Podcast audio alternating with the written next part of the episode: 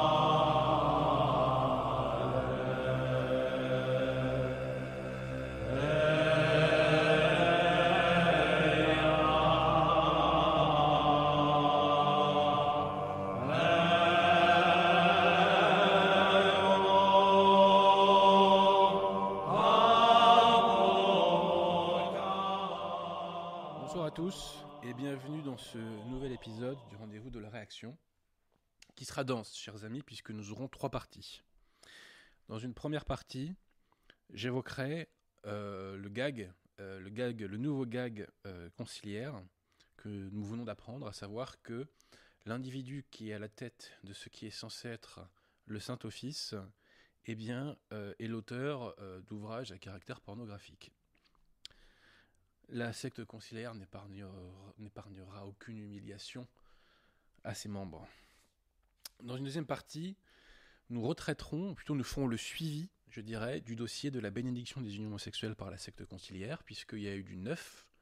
Plus précisément, il y a eu des tentatives d'enfumage de la part euh, de la secte à ce sujet. Et dans une troisième partie, eh bien, nous reviendrons sur la, euh, démonstration de l'invalidité euh, du rite de consécration épiscopale. Et si la technique le permet, j'aurai le plaisir d'avoir à mes côtés ce soir le traducteur de l'abbé euh, Weinserl. Ce soir, chers amis, on, a des petits problèmes techniques. Il n'est pas exclu euh, qu'il vous soit nécessaire de monter le son, n'est-ce pas, Pierre C'est ça l'idée? Voilà. Donc n'hésitez pas à monter le son chez vous, parce que, comme je vous l'ai dit, donc ce soir, bah, on a des petits problèmes techniques. Voilà. Alors, avant de nous lancer, comme vous savez, on fait quelques petites annonces pour réagréger la qualité française. Alors tout d'abord, si vous cherchez un bon bouquin, n'hésitez pas à passer chez nos amis justement de la librairie française 5 rue Auguste Bartholdi dans le 15e, métro La Mode Piquet Duplex.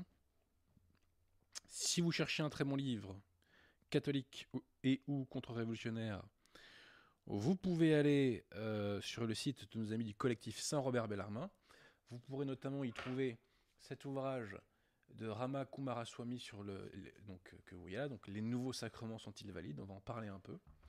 Cet auteur a traité lui aussi de la question de l'invalidité euh, des sacrements conciliaires, donc dans cet ouvrage qui est sorti dans les années 90, il me semble. Voilà. Et euh, si vous êtes un vrai, chers amis, enfin, si vous êtes des vrais, n'hésitez pas à aller sur le site des éditions L'Estocade. Vous y trouverez notamment mon dernier livre que voici, L'équivoque vaincu par le magistère, ouvrage que j'ai écrit grâce à l'aide de deux prêtres que je salue, et euh, Parole le pape, que j'utiliserai à un moment donné également dans l'émission. Voilà. Comme vous le savez aussi, nous faisons quelques petits appels aux dons.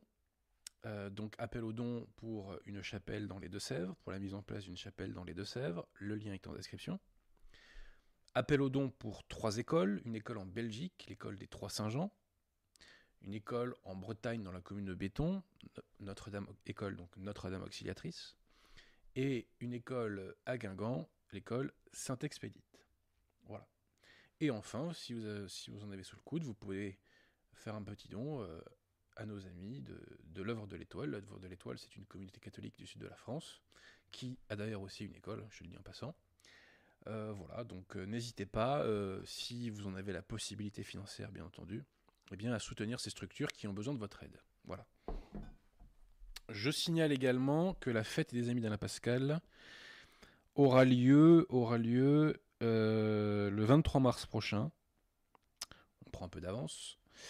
Donc, euh, euh, dans un bar qui s'appelle, enfin dans un café qui s'appelle le Colisée Wagram, qui est 4 rue de Brémontier, Paris 17e, métro Wagram. Voilà.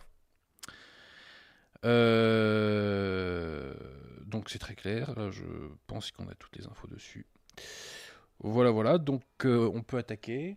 Alors, petite parenthèse, il y a une petite innovation maintenant dans ces émissions, c'est que nous mettons des, des sommaires.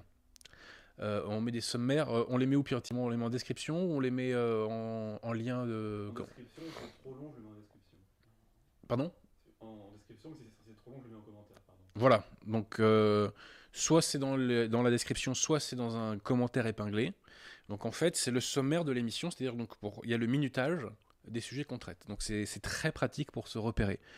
N'hésitez pas, vous prenez l'émission par exemple il y a 10 jours, c'était une émission très technique. Et bien là, vous voyez, on a mis un sommaire pour que vous puissiez vous repérer plus facilement. Quand les émissions sont techniques par ailleurs, comme celle de la dernière fois ou comme celle d'aujourd'hui, il ne faut pas hésiter à aller voir plusieurs fois, chers amis, parce que l'idée de ces émissions, c'est que vous vous imbibiez du propos, sinon ça sert à rien. Si c'est de l'eau sur la plume d'un canard, euh, autant que je reste chez moi, si vous voulez. Hein. bon. Donc il faut que vous assimiliez le propos. À ce micro, nous faisons des démonstrations. On se, se, se, contente pas pardon, de faire des affirmations péremptoires. Nous essayons de faire dans la mesure de nos forces et de nos possibilités, des démonstrations. Voilà. Et l'idée, c'est que eh bien, vous, vous y adhérez un maximum et que tout cela s'imbibe, si je puis dire, sur le corps social. Voilà, voilà. Donc je pense qu'on peut attaquer. Oui, alors attendez, avant de commencer sur les sujets du jour, une petite citation du numéro 2 du Vatican, que j'ai beaucoup aimé. De ce cher Parolin. Que nous dit-il? On s'accroche, chers amis, et là, c'est pas un CD vacantiste qui le dit, c'est le numéro 2 du Vatican. Hein. L'église d'aujourd'hui n'est pas celle d'il y a 2000 ans. Tout simplement. Citation prise sur vaticannews.com. Voilà, vous.va. L'église d'aujourd'hui n'est pas celle d'il y a 2000 ans. Et eh bien moi j'ai la prétention, vous voyez, vous en ma qualité de CD méchant CD j'ai la prétention d'appartenir à l'église instituée par Jésus-Christ, créée il y a un peu plus de 2000 ans. Voilà. Ce n'est pas le cas de Parolin, c'est pas le cas de Bergoglio, c'est pas le cas du pornographe tout chaud dont on va parler tout à l'heure. Mais moi, je suis très heureux, voyez-vous, en ma qualité de catholique, d'appartenir à cette église instituée par notre Seigneur il y a 2000 ans. Alors évidemment, hein, il tempère derrière. L'église est ouverte au signe des temps. Elle est attentive aux besoins qui surgissent. Mais elle doit aussi être fidèle à l'évangile et euh, à la tradition. Oui, mais on n'est pas fidèle à l'évangile et à la tradition, cher ami, si on crée une nouvelle église. Hein. Voilà. je répète, Parolin nous dit peut-être pas ligne, j'en sais rien. Euh, L'église d'aujourd'hui n'est pas celle d'il y a 2000 ans. Merci pour votre franchise, cher ami. Voilà. Euh, ok. Pierre Tirmont, on peut attaquer? Alors là, on va commencer par le premier sujet du jour, qui est un sujet quasiment gag. On voit que la secte conciliaire n'épargnera, je l'ai déjà dit, aucune humiliation à ceux qui refusent d'ouvrir les yeux. Il y a quelques semaines, on avait eu le document lunaire sur le fait que les transgenres pouvaient être des témoins de mariage, etc., etc., etc. On a eu ensuite Fiducia Supplicans qui autorise la bénédiction des unions homosexuelles. Et là, on apprend que M. Victor Manuel Fernandez, dit chaud, qui est le préfet du dicaster euh, pour la doctrine de la foi, donc qui est ce qui est censé remplacer le Saint-Office. Donc on apprend que l'intéressé est l'auteur euh, d'un ouvrage pornographique. On est dans plein délire, chers amis. C'est-à-dire que quelqu'un qui est censé être cardinal quelqu'un qui occupe un des plus hauts postes de ce qui est présenté comme étant l'Église. Nous savons ici que ce n'est pas l'Église, mais que c'est une secte moderniste. Mais ce qui est présenté comme étant l'Église, on a un individu qui écrit des livres interdits au moins de 18 ans. Mes chers conciliaires et chers lefévristes, que vous faut-il pour ouvrir les yeux? Alors à ce sujet, je vais euh, vous citer des extraits de deux textes. Je ne les lis pas euh, en entier parce qu'il y a des moments assez malaisants. S'il y a des enfants, éloignez-les des écrans. Nous allons parler d'un des plus hauts personnages du Vatican, donc éloignez-les des écrans surtout. Hein. voilà. Donc deux textes. Un texte de Madame Jeanne Smith, qui je crois euh, donc est conciliaire conservateur. Je crois qu'elle est proche du, de Renaissance catholique, je crois, que je surnomme moi Renaissance conciliaire et euh, un texte de Monseigneur Vigano qui est intéressant et qui nous permettra de pointer du doigt une des limites actuelles de Monseigneur Vigano. Même si cette limite, de vous à moi, je sens que c'est une limite purement diplomatique qui lui est arrachée, c'est une sorte de concession qu'il fait à ses alliés lefévristes du moment, qui le tire en quelque sorte vers le bas. Donc, je vais vous lire des extraits d'un texte de Jane Smith, Jan Smith, je ne sais pas comment on prononce, et des extraits euh, d'un texte de Monseigneur Vigano. Accrochez-vous, chers amis. Alors c'est parti. Le texte de Jan Smith s'appelle Le cardinal pornographe, Victor Manuel Fernandez et la passion mystique. La passion mystique étant le titre de son livre. Citation. On connaissait l'opuscule de Victor Manuel Fernandez dit chaud sur le baiser parce qu'il avait écrit un livre qui s'appelle Guéris-moi avec ta bouche, l'art du baiser. On appréciera. Voilà qu'on découvre un autre ouvrage de celui qui est aujourd'hui cardinal et préfet du Dicaster pour la doctrine de la foi, publié en 1999 au Mexique par les éditions d'Adar et introuvable aujourd'hui même en occasion. En aurait-on honte? Sous le titre évocateur La passion mystique, spiritualité et sensualité, toute chose décrit le côté physique des expériences mystiques de nombreux saints, d'après leur dire. Puis, sombre dans une description pornographique de l'acte sexuel curieusement présenté comme un chemin vers Dieu quand il est vécu dans l'altérité. Chers amis, les modernistes ont le cerveau déglingué. C'est le moins qu'on puisse dire. La lecture de la Passion mystique, dont une version numérique a été diffusée par des laïcs qui ont réussi à obtenir un exemplaire de l'ouvrage et que j'ai pu consulter, est profondément dérangeante.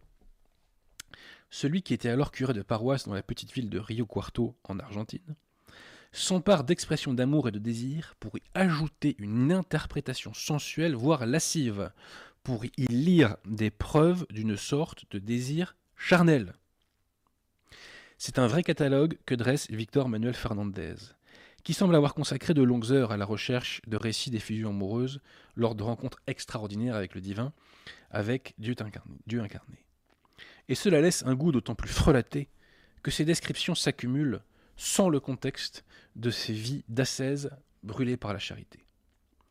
On saisit davantage la perversité de cette approche dans les chapitres 7 à 9, les trois derniers du livre, où Victor Manuel Fernandez se livre à une longue présentation du plaisir féminin et masculin, non sans ambiguïté, puisqu'il semble vouloir faire comprendre que l'homme, pour s'approcher de Dieu, on s'accroche, a besoin de devenir plus femme dans son union avec lui. Les modernistes ont le cerveau déglingué, chers amis. On s'abstiendra de citer longuement ces trois derniers chapitres, qui sombrent plus évidemment dans la pornographie, avec ses termes techniques, ses descriptions animales. Ce n'est sans doute pas par hasard qu'il parle dans son chapitre Le chemin vers l'orgasme, vous avez bien lu, de la nécessité de prier pour pardonner et se libérer. Moi, je pense que c'est des modernistes dont il faut se libérer, chers amis. En attendant, voir le nouveau cardinal dicter aujourd'hui la loi doctrinale de l'Église, alors je rassure que c'est la loi doctrinale dans la secte conciliaire, hein, pas dans l'Église, est pire qu'une mauvaise plaisanterie de point un outrage. Moi je pense que c'est un outrage certes, mais que c'est dans la parfaite logique des choses, puisque chers amis, rappelez-vous ce que nous dit Saint Pédis, les modernistes sont les pires ennemis de l'Église. On en arrive maintenant au texte de Monseigneur Vigano. Citation. Si avant Vatican II, un fonctionnaire du Saint-Office avait dû examiner les passions mystiques afin de constituer un dossier pour en formuler un jugement, il n'y aurait probablement pas consacré plus de 10 ou 15 secondes avant de le jeter au feu. Mais avant Vatican II, un pornographe hérétique, n'aurait jamais aspiré non seulement à la pourpre sacrée, mais même au sacerdoce. Ses supérieurs ne l'auraient jamais admis dans les ordres sacrés. Victor Manuel Fernandez, tout chaud pour les amis de Santa Marta, est monté au sommet de la hiérarchie, a été créé cardinal, nommé préfet du Saint-Office, pardon, du dicaster pour la doctrine de la foi, par un autre hérétique argentin, Jorge Mario Bergoglio. Georges-Marie Bergoglio. Une lecture superficielle de la passion mystique est difficile et bouleversante pour n'importe qui. La prose boiteuse et l'insistance didactique sur certains aspects de la copulation sont accompagnés d'une de descriptions d'obscénité qui embarrasseraient même un habitué des bordels, au point de se demander si certains détails n'ont pas également fait l'objet d'une expérimentation personnelle de la part de Tuccio. La réaction la plus évidente et la plus normale aux pages obscènes de ce pamphlet est le dégoût instinctif que l'on éprouve pour l'infâme complaisance à juxtaposer des perversions indignes d'une personne civilisée avec la sphère de la spiritualité. Et cela suffit pour ne pas se laisser aller à une curiosité dangereuse et le jeter dans les flammes. Des spéculations théologiques complexes ne sont pas nécessaires pour comprendre que cette insistance sur la sexualité enveloppée de vérité mystique est l'un des signes incontestables de l'action diabolique, comme l'enseigne saint Ignace. Mais une fois que vous voyez l'œuvre immonde de Fernandez consumée dans le feu vengeur, il reste la sensation d'avoir été en quelque sorte souillé par sa saleté morale. S'il n'est même pas nécessaire d'expliquer la condamnation sans appel de cet ouvrage, tant son obscénité est évidente, il est néanmoins nécessaire de se poser quelques questions sur son auteur et de se demander dans quelle mesure l'approche doctrinale et spirituelle qui se dégage de la passion mystique et de Guéris-moi avec ta bouche est compatible avec la dignité sacerdotale, épiscopale, cardinalice et le rôle de préfet de dicaster. Car ce qui scandalise le lecteur, ce n'est pas seulement la facilité à traiter de sujets scabreux, mais d'avoir osé les prendre comme quai de lecture de l'expérience mystique dans une subversion blasphématoire. Si nous pensons au modèle conjugal que saint Paul nous offre dans la relation la plus chaste entre le Christ et l'Église, les obscénités inavouables de Tuccio nous révèlent une âme totalement corrompue par le vice, et par un vice qui, de toute évidence, semble avoir été largement expérimenté. L'horreur qu'une personne normale ressent à la lecture de ce pamphlet révoltant est double. À celle du contenu indécent et blasphématoire s'ajoute l'horreur de voir comment l'actuel préfet du plus important dicaster romain non seulement n'en a pas honte, mais a plutôt effrontément tenté de justifier ses connivences littéraires, qui selon lui pouvaient constituer, citation, un moment de dialogue avec des jeunes couples qui voulaient mieux comprendre le sens spirituel de leur relation. Car si certaines perversions sont déplorables et graves dans une âme abrutie par le vice, elles deviennent intolérables lorsqu'elles sont publiées par un prêtre, un professeur de théologie morale, tel était Tuccio à l'époque, avant d'être fait évêque par Bergoglio. Il n'est pas surprenant qu'en même temps que la nouvelle de l'existence de cette brochure, l'archevêque maltais Charles, alors attendez, c'est Skik Luna, secrétaire adjoint du dicaster de Tuccio, ancien promoteur de la justice à la Congrégation pour la de la foi sous Benoît XVI, ait demandé de discuter, de mettre en question le célibat ecclésiastique. Si le préfet de l'ex-Saint-Office a pu écrire et publier de telles obscénités blasphématoires, c'est parce qu'il veut qu'elles deviennent la norme non seulement pour les laïcs, mais aussi et surtout des clercs, de sorte que leur laideur morale leur retire toute possibilité, même lointaine, de prêcher un évangile qu'ils contredisent, qu'ils contredisent les premiers, et qui, selon un autre cardinal, le cardinal Zuppi, citation, n'est pas un condensé de vérité. Ceux qui appellent à l'abolition du célibat le font parce que c'est le dernier rempart catholique pour protéger le sacerdoce. Que nous disait, chers amis, Grégoire XVI sur le célibat ecclésiastique? Je crois que c'est dans Mirarivos. Ouais, c'est ça. Citation du pape Grégoire XVI. Nous réclamons ici la constance de votre zèle en faveur de la religion contre les ennemis du célibat ecclésiastique, donc parmi lesquels notamment M. Charles Skikluna, euh, qui est le bras droit de Tuccio. Donc contre les ennemis du célibat ecclésiastique, contre cette ligue impure.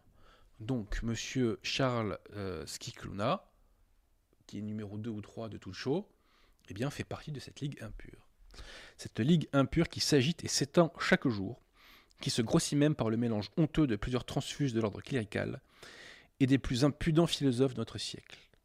Oublieux d'eux-mêmes et de leurs devoirs, joués de passions séductrices, ces transfuges ont poussé la licence au point d'oser en plusieurs endroits euh, présenter au prince des requêtes, même publiques et réitérées, pour obtenir l'abolition de ce point sacré de discipline. Donc le célibat ecclésiastique, chers amis, c'est un point sacré de discipline, nous dit Grégoire XVI. Mais ça, c'est pour l'Église catholique, chers amis. C'est pas pour la secte conciliaire, qui, elle, se débarrassera du célibat dès qu'elle en aura l'occasion. Monseigneur Vigano cite ensuite toute une série de scandales sexuels concernant la secte. Et il nous dit même les simples fidèles, avec le bon sens qui vient du fait d'être membre de l'Église, ont compris que cette masse de pervers ne cherche qu'à légitimer les vices des autres afin de pouvoir les pratiquer au grand jour, après les avoir maladroitement cachés pendant des décennies, et que ce honteux conflit d'intérêts est si évident dans son arrogance obscène qu'il disqualifie les déclarations d'inclusion et trompeuses. Ce que Fernandez écrit dans La Passion mystique n'est pas si différent de ce qui s'est passé en réalité sur l'île de Jeffrey Epstein.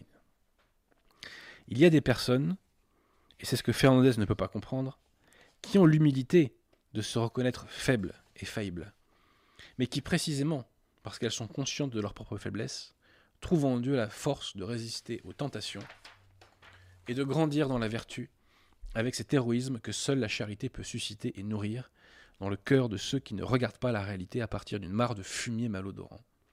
La vertu, virgule, cet inconnu des nouveaux usurpateurs de Sainte-Marthe. Nouveau propos, c'est des vacantistes de Monseigneur Vigano. Il qualifie les autorités conciliaires d'usurpateurs. Interrogé par la presse, est claire. J'ai effacé ce livre peu de temps après sa sortie, et je n'ai jamais permis qu'il soit réimprimé. Fin de citation. Nous devons supposer que par effacer, il veut dire faire disparaître, puisque son ISBN n'existe plus non plus. Quoi qu'il en soit, le simple fait qu'il ait pu empiler cette obscène juxtaposition pornographique devrait suffire, quoi qu'on dise le turiféraire Austen Everett, pour lui faire perdre ipso facto sa dignité cardinalice. Le silence du Saint-Siège est assourdissant. Je le répète. Alors là, c'est là qu'on va voir que Monseigneur Vigano fait une erreur euh, factuel, à cause notamment, je pense que c'est une concession diplomatique qu'il fait pour le moment le févriste. Mais, comme je connais très bien maintenant la façon de faire de Monseigneur Vigano, puisque je l'analyse maintenant depuis des années, il ne dit rien au hasard. Et je sais quand, par une formule incomplète, il cherche en réalité à ouvrir ce qu'on appelle, je crois, la fenêtre d'Overton, c'est-à-dire à préparer une montée crescendo. Et je pense que, par la citation suivante, il prépare la remise en cause du pseudo-pontificat des faux papes modernistes. Donc, citation. Il faut reconnaître qu'un processus révolutionnaire est en cours. Un processus révolutionnaire est en cours depuis plus d'un siècle. Un processus planifié qui s'est ensuite concrétisé par l'action subversive des néo-modernistes au Concile et par leur prise du pouvoir tout au long de la période post-conciliaire. Écoutez bien, chers amis un processus auquel tous les papes, de Jean XXIII à Benoît XVI, ont pris une part active. L'erreur de monseigneur Vigano, ici, c'est de dire que de Jean XXIII à Benoît XVI, nous avons des papes. Nous avons suffisamment démontré ici, et d'autres l'avaient fait bien avant nous, Dieu merci, que les intéressés ne sont pas des papes, puisqu'ils ne professent pas la foi catholique. En outre, euh, Benoît XVI n'était même pas évêque. Mais ce qui est intéressant, c'est que Monseigneur Vigano nous dit que tous ont pris une part active à un processus révolutionnaire. C'est pourquoi je pense qu'il faut voir là le début de la remise en cause du pontificat euh, des faux papes de Jean XXIII à Benoît XVI. On remarquera qu'au passage, il ne qualifie plus Bergoglio de pape. Hein. Si nous sommes arrivés à la Pachamama, c'est parce que nous sommes passés par Assise. Si la déclaration d'Abu Dhabi a été voulue et signée par le Saint-Siège, c'est parce que nous avons d'abord toléré notre et dignitatis humanae. Si nous en sommes venus à entendre théoriser les diaconesses, c'est parce que nous avons enduré en silence les ministres extraordinaires de l'Eucharistie et les servantes d'autel. Et avouons-le, si aujourd'hui le Vatican est réduit à un bordel, c'est parce que depuis l'époque de Paul VI, il n'y a pas eu de volonté d'étouffer dans l'œuf la mafia de la vendre. Donc ça, je pense que c'est la mafia homosexuelle, hein, je pense, qui est en train de s'enraciner au Vatican, favorisant au contraire ceux qui, étant plus soumis au chantage, donnaient de plus, de plus grandes garanties d'obéissance. Voilà. Donc, chers amis, être conciliaire aujourd'hui et être lefévriste aujourd'hui, c'est croire que l'Église peut bénir l'homosexualité, donc croire que l'Église peut commettre un blasphème, c'est croire que l'Église peut professer l'hérésie pendant des décennies, et c'est croire qu'un pornographe peut être à la tête d'une des institutions les plus importantes de l'Église. Est-ce que c'est sérieux, franchement? Qu'attendez-vous, chers amis conciliaires et lefévristes, pour ouvrir les yeux? Qu'attendez-vous? L'élection d'un kangourou euh, à la suite de Bergoglio, euh, enfin dites-nous, qu'attendez-vous? Qu'est-ce qui manque pour voir aujourd'hui? Critiquer Bergoglio sans remettre en cause sa papabilité, c'est collaborer avec le modernisme, c'est toujours collaborer par là, puisque on lui donne une légitimité qu'il n'a pas. La critique molle est une forme de collaboration. Je répète, la critique molle est une forme de collaboration. J'appelle critique molle dans mon livre Croisade cognitive auquel je vous renvoie, la critique qui ne rompt pas avec les faux principes. Et quand une critique ne rompt pas avec les faux principes, eh bien, ce sont des coups d'épée dans l'eau. En revanche, vous faites une frappe chirurgicale si vous rompez avec les faux principes. Voilà. On va arriver maintenant, chers amis, à la deuxième partie de l'émission, concernant les suites de la bénédiction des unions homosexuelles, enfin l'autorisation de bénir les unions homosexuelles dans la secte, et les tentatives d'enfumage faites dans la secte pour rassurer les fidèles conciliaires, je dirais, de bonne foi, et principalement aussi pour donner du grain à moudre aux conciliaires conservateurs. Alors je tiens à commencer par une mise au point.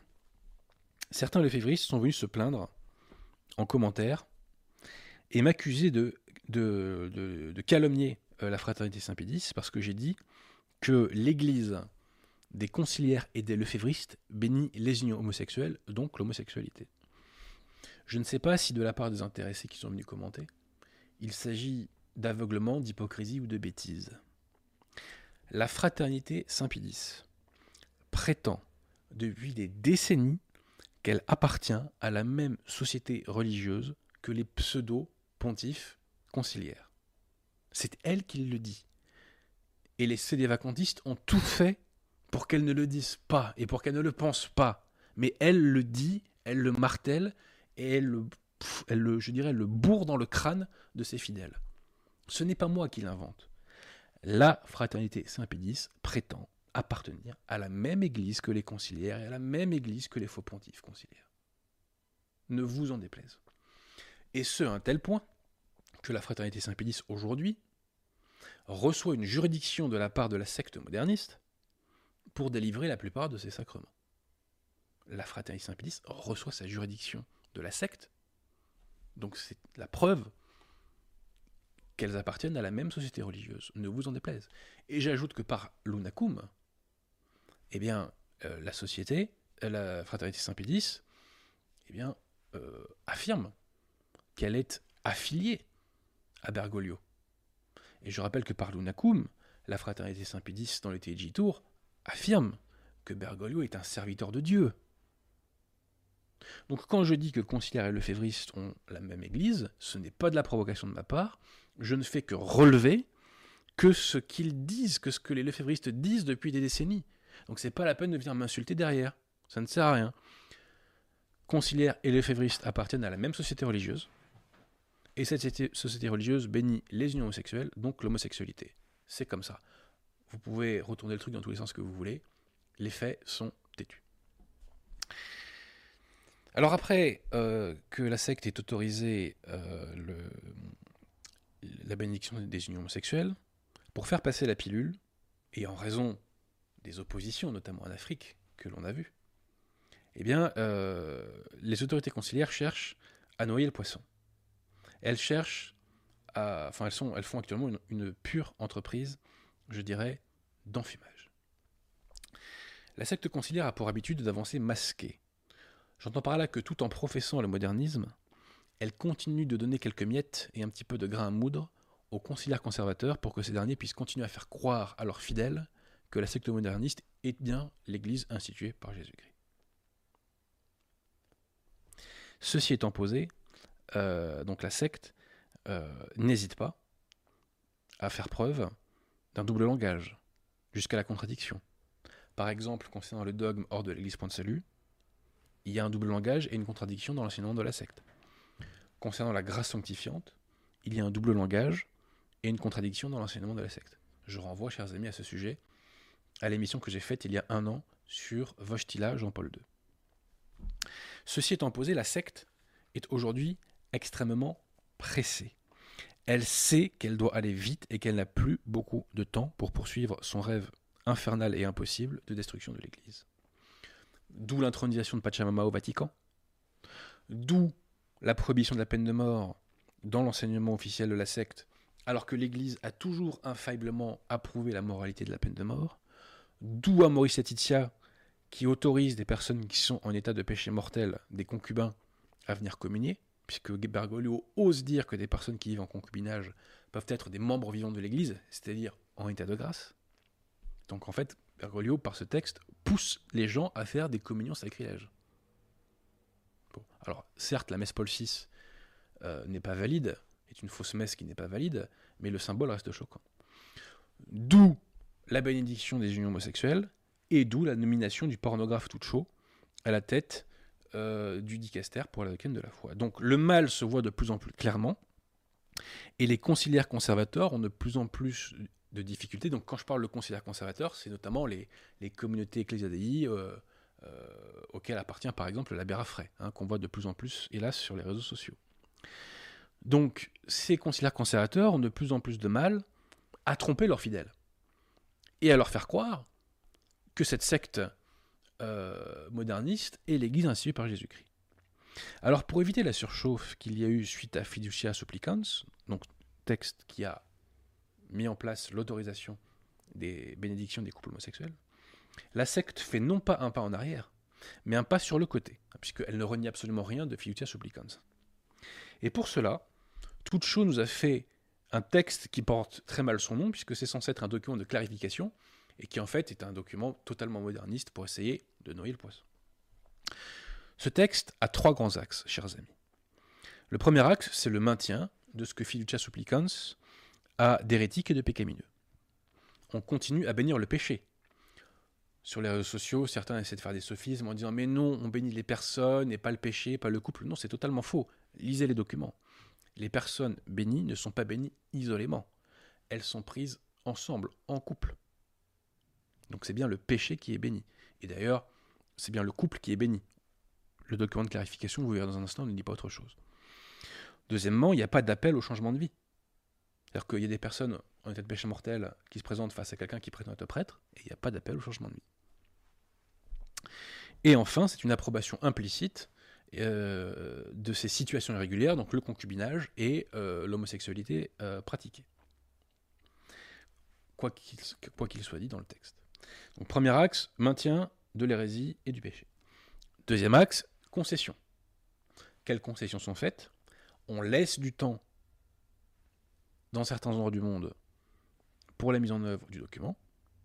Et la deuxième concession, c'est que il est dit que ces bénédictions seront brèves. 10 à 15 secondes, nous dit, nous dans son texte.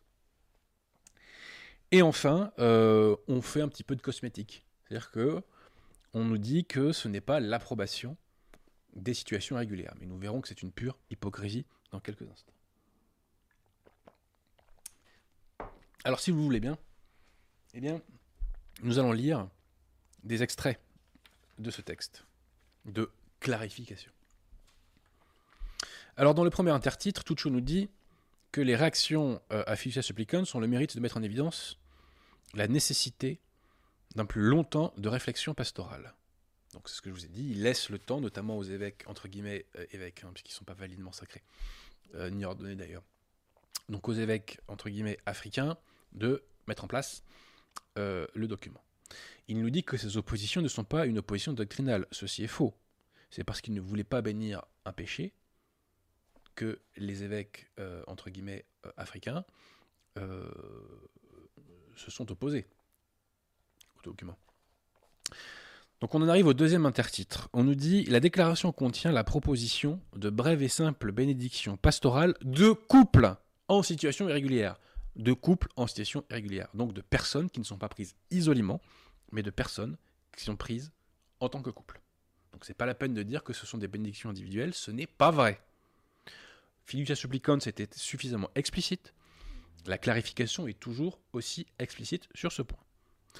Plus loin, Tuccio nous dit que ces bénédictions n'approuvent ni ne justifient la situation dans laquelle se trouvent ces personnes.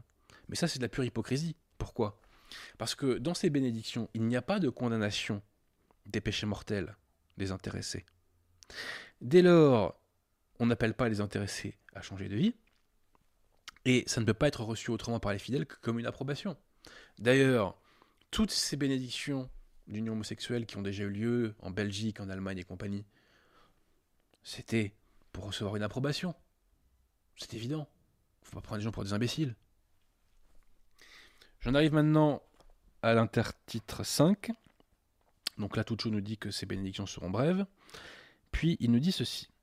On demande aussi que les personnes puissent vivre en pleine fidélité à l'évangile du Christ, que l'Esprit Saint délivre ces deux personnes de tout ce qui ne répond pas à la volonté divine et de tout ce qui a besoin d'une purification. Donc quand il dit on demande, soyons très clairs, ce ne sont pas les personnes entre guillemets bénies qui demandent, mais c'est le clerc qui demande. Donc ça ne vaut strictement rien. Ça, ne vaut strictement rien puisqu'il n'y a pas une demande désintéressée de changer de vie. Vous voyez? Et ce qui est très euh, aussi moderniste dans la façon de faire, c'est qu'on nous dit qu'il faut délivrer les intéressés de euh, ce qui n'est pas euh, en pleine fidélité à l'évangile, mais on ne précise pas en l'espèce ce qui est visé, à savoir le concubinage et la pratique de l'homosexualité. Donc plus loin, on nous dit que ces bénédictions ne prétendent pas justifier quelque chose qui n'est pas moralement accepté, donc encore une fois, c'est de l'hypocrisie pure, puisqu'en pratique, c'est ce qui va se passer. Les gens qui vont recevoir ces bénédictions vont se sentir encouragés dans leur situation régulière, puisqu'il n'y a pas d'appel au changement de vie. On dit aux gens, restez en état de péché mortel. Bah, ils vont y rester. Hein. L'être humain est faible. Alors plus loin, et là on va voir toute l'hypocrisie, vous allez voir, des modernistes. Concernant donc ces bénédictions, il s'agit simplement de la réponse d'un pasteur à deux personnes qui demandent l'aide de Dieu. Il s'agit simplement de la réponse d'un pasteur à deux personnes qui demandent l'aide de Dieu. Faux, archi faux, mensonge. La réponse d'un pasteur catholique à deux personnes qui demandent l'aide de Dieu, alors qu'elles sont dans des situations régulières, la réponse d'un pasteur, c'est de leur dire de renouer avec l'état de grâce. Et c'est donc de leur dire pour cela de rompre leur union irrégulière, de renoncer au péché et de changer de vie. Et le tout avec une bonne confession bien carabinée la réponse d'un pasteur catholique, c'est de dire aux gens d'arrêter de vivre dans le péché. La réponse d'un clerc conciliaire, c'est d'encourager les gens à continuer à vivre dans le péché, par ses approbations implicites. C'est absolument criminel pour les âmes, et je vous invite, chers amis, à prier pour toutes ces âmes hétérosexuelles et homosexuelles conciliaires, je l'ai déjà dit, qui sont conduites en enfer par Bergoglio et sa secte. Voilà, euh, donc un peu plus loin, Tuccio nous dit donc que euh, ces bénédictions, encore une fois, vont durer 10 ou 15 secondes. Y a-t-il un sens à refuser ce type de bénédiction à ces deux personnes qui l'implorent? Est-ce que cela ne vaut pas la peine de soutenir leur foi, qu'elle soit petite ou grande, de soutenir leur faiblesse grâce à la bénédiction divine? Je réponds que quand des personnes qui sont en situation régulière viennent se faire bénir, ou viennent faire bénir leur union, ce n'est pas leur foi que ces personnes régulières demandent que l'on soutienne. C'est leur péché mortel. Donc c'est une hypocrisie absolue de la part de toute chose que d'écrire cela. Des personnes qui ont la foi ne demanderont jamais, jamais, jamais, jamais que l'on bénisse leur péché mortel. Jamais. Ça ne leur viendra pas à l'idée une seule seconde. Mais toute chose sait-il ce qu'est-ce qu'est la foi? Les modernistes savent-ils encore ce qu'est la foi? Les modernistes ont-ils encore une idée de ce qu'est la morale catholique? Donc à l'intertitre 6, Tuccio nous répète que ce genre de bénédiction n'est pas une ratification de la vie menée par ceux qui la demandent. Ça, c'est une pétition de principe, chers amis. En pratique, vous verrez que ça sera ressenti comme tel par les intéressés qui se sentiront encouragés, puisque je le répète, on ne condamne pas leur péché mortel. On ne les condamne pas. Donc, citation encore. Donc, nous pouvons aider le peuple de Dieu à découvrir ce type de, bénédiction. Euh, donc, qui sont des canaux pastoraux qui aident les personnes à manifester leur foi. Donc, Tucho nous dit que la bénédiction des unions homosexuelles aide les personnes à manifester leur foi. Je réponds à cela faux et archi faux. La bénédiction des unions homosexuelles n'aide pas les gens à manifester leur foi. Elle aide à manifester leur hérésie moderniste. Point. Donc on voit que ce document de clarification est un enfumage grossier qui ne renonce absolument pas à ce que Fiducia Supplicans a d'hérétique et de pécamineux, mais qui simplement eh bien, essaie euh, de donner du grain à moudre aux conciliaires conservateurs pour que les intéressés continuent à tromper leurs fidèles. Voilà. Alors, suite à cela, quand même, le 10 janvier, on a eu un document absolument extraordinaire des euh, serpillères de France. Excusez-moi, dans mon oreille, on me dit des, évêques de France. Alors, évêques avec des guillemets, hein, ce ne sont pas des évêques hein, catholiques, vous l'avez compris. Pourquoi je les traite de serpillères, les intéressés, chers amis? Parce que ces pseudo-évêques ont invraisemblablement insulté l'Église catholique dans le rapport Sauvé, puisqu'ils imputent à une responsabilité institutionnelle de l'Église catholique les crimes pédophiles des prédateurs conciliaires. C'est absolument monstrueux. C'est monstrueux. Personne dans l'histoire de l'Église se disant catholique n'a insulté l'Église de la sorte. Ce rapport sauvé est répugnant. C'est une attaque contre l'Église. C'est un gag. Mais ces pseudo-évêques l'ont validé et poussé à fond. Honte à eux. Honte à eux. Donc que nous disent ces pseudo-évêques de France concernant, euh, concernant les bénédictions des unions homosexuelles par fiducia supplicans Alors petite parenthèse, il y a un site évêque de France. Allez les voir et regardez leur tête. Faites le test, hein. vous regardez leur tête. J'en dis pas plus. Alors citation des évêques. Entre guillemets évêques, hein, puisque rappelez-vous, ils ne sont pas euh, validement ordonnés ni sacrés. Le Conseil permanent reçoit cette déclaration comme un encouragement aux pasteurs à bénir généreusement les personnes qui s'adressent à eux en demandant humblement l'aide de Dieu. Donc là déjà, on voit qu'il y a un sophisme et qu'il y a tromperie sur la marchandise. C'est-à-dire qu'on dénature le texte pour essayer de le faire passer auprès des fidèles conciliaires. On prétend qu'il s'agit de bénir les personnes. Ce ne sont pas seulement les personnes qu'on bénit. On ne prend pas des personnes prises isolément, non. On bénit des couples, on bénit des unions. Donc déjà, les pseudo-évêques trompent leurs fidèles. Plus loin. Nous recevons également de Jésus-Christ l'appel à un accueil inconditionnel et miséricordieux, puisque Jésus-Christ n'est pas venu appeler des justes mais des pécheurs. Et là je dis attention, l'appel de l'Église est universel en ceci que tout le monde est appelé à devenir catholique. Mais l'accueil, contrairement à ce que nous disent les pseudo-évêques de France, n'a jamais été inconditionnel dans l'Église ceux qui ne renoncent pas à Satan n'ont pas vocation à devenir catholiques. Je répète, ceux qui ne renoncent pas à Satan n'ont pas vocation à devenir catholiques. Et quand quelqu'un vient voir un prêtre pour le baptême, si cette personne n'est pas prête à renoncer à Satan, le prêtre la baptise pas. Voilà. Alors c'est pas le cas dans la secte conciliaire, puisqu'on se rappelle que Tuccio nous a dit que les transgenres non repentants pouvaient euh, recevoir euh, le baptême. Alors plus loin, vous allez voir le crime moderniste, chers amis. Fiducia Supplicans rappelle que ceux qui ne vivent pas dans une situation leur permettant de s'engager dans le sacrement du mariage ne sont exclus ni de l'amour de Dieu, ni de son Église. On finira par croire qu'il n'y a pas de problème. C'est vrai que les personnes en situation irrégulière ne sont exclues ni de l'amour de Dieu, ni potentiellement dans l'Église, quand on en est déjà membre. Je dis bien quand on en est déjà membre. Mais en revanche, en revanche, et là on voit que c'est de la fausse charité, et on voit que le modernisme est une fausse charité. En revanche, on est exclu de la grâce sanctifiante. Grâce sanctifiante sans laquelle on ne peut pas aller au ciel. Les intéressés ne peuvent pas aller au ciel dans cette situation. Et les pseudo-évêques ne leur disent pas Voilà ce que vaut, chers amis, la pseudo-charité conciliaire.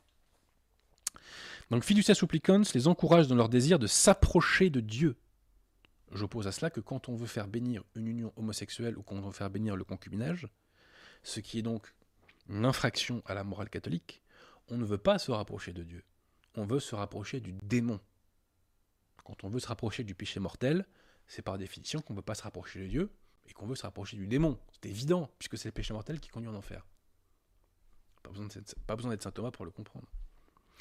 Donc plus loin, donc on nous dit donc euh, donc donc encourage dans le désir de s'approcher de Dieu pour bénéficier du réconfort de sa présence et pour implorer la grâce de conformer leur vie à l'évangile. Totalement faux. Les personnes qui viennent faire bénir leur union homosexuelle ne viennent pas pour changer de vie, ils viennent pour poursuivre la situation qui est la leur.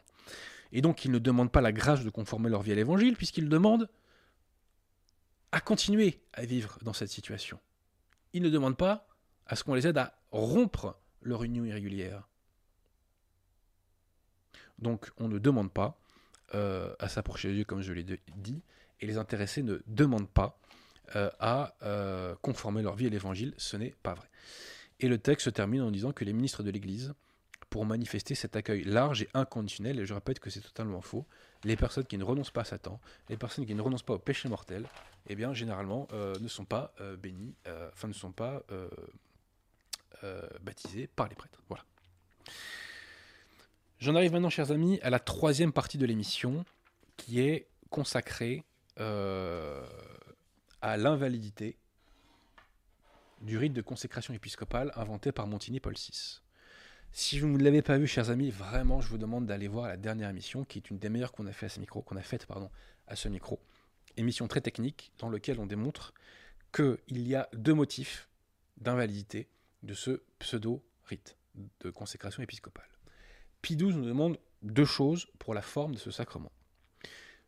La forme de ce sacrement, donc, qui est la prière consécratoire qui est afférente à l'imposition des mains, ou qui détermine l'imposition des mains, devrais-je dire plutôt, doit signifier de façon univoque l'épiscopat et doit signifier de façon univoque la grâce du Saint-Esprit.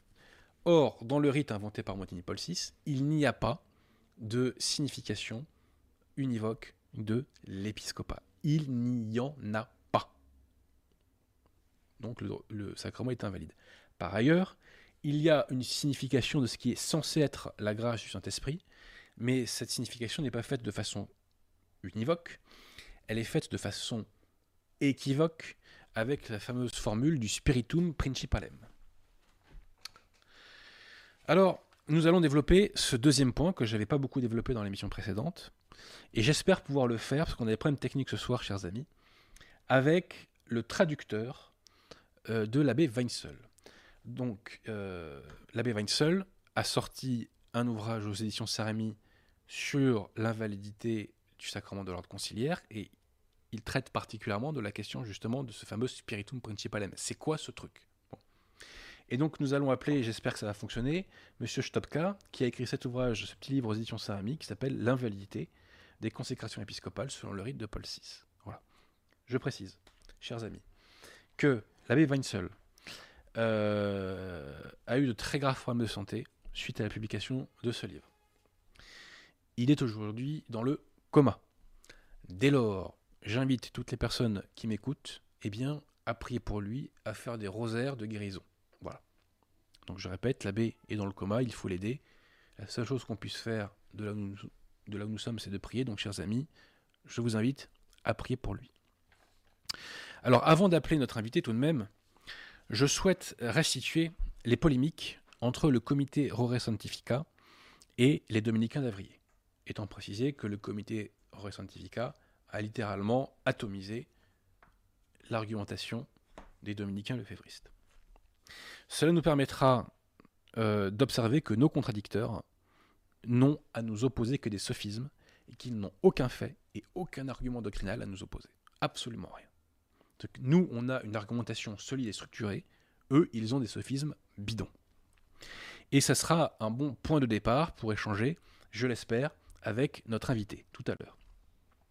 Alors dans Pontificalis Romani, chers amis, euh, Montigny Paul VI affirme que son rite de consécration épiscopale se fonde sur la tradition euh, d'Hippolyte de Rome, qui serait donc, euh, selon, lui, déjà utilisé par les rites maronites et les rites coptes. Pierre Tirmont, est-ce que c'est possible d'afficher la pièce numéro 2, je vous prie?